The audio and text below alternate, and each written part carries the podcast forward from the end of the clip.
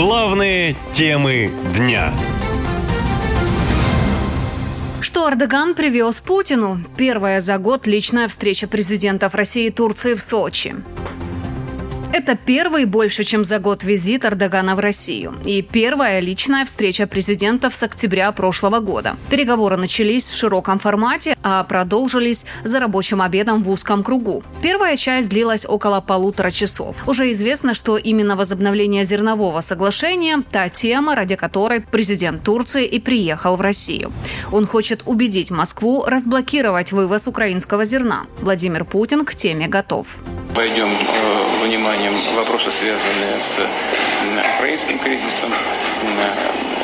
Я знаю, что намеренно поднять вопросы о зерновой сделке. Мы э, открыты для переговоров по этому вопросу. К слову, предварительные переговоры между дипломатами двух стран в Москве завершились без видимого прогресса. Глава МИДа Сергей Лавров был краток. Мы объяснили честно и генеральному секретарю, и нашим турецким друзьям, что Э, по-прежнему в этом послании нет ни одной гарантии. Есть только обещание стараться быстрее, стараться активнее. В отличие от предыдущих, эта встреча президентов Турции и России особенная. Ее много раз переносили, меняли даты и место. Сначала переговоры должны были пройти в Анкаре. Что интересно, в Кремле ни разу не подтвердили возможности такого визита. А вот канцелярия Эрдогана, наоборот, анонсировала визит дважды. Там настаивали, что в Турции Владимиру Путину ничего не угрожает, поскольку страна не ратифицировала Римский статут и не должна выполнять решение Международного уголовного суда, который, напомню, выдал ордер на арест президента России. Но Владимир Путин все равно не рискнул ехать в Анкару, говорит политолог Василий Долгов. После отказа России от Черноморской зерновой инициативы поговорили только министры иностранных дел. Глава российского МИДа Сергей Лавров сказал Хакану Фидану, что любые новые договоренности возможны только без участия Украины.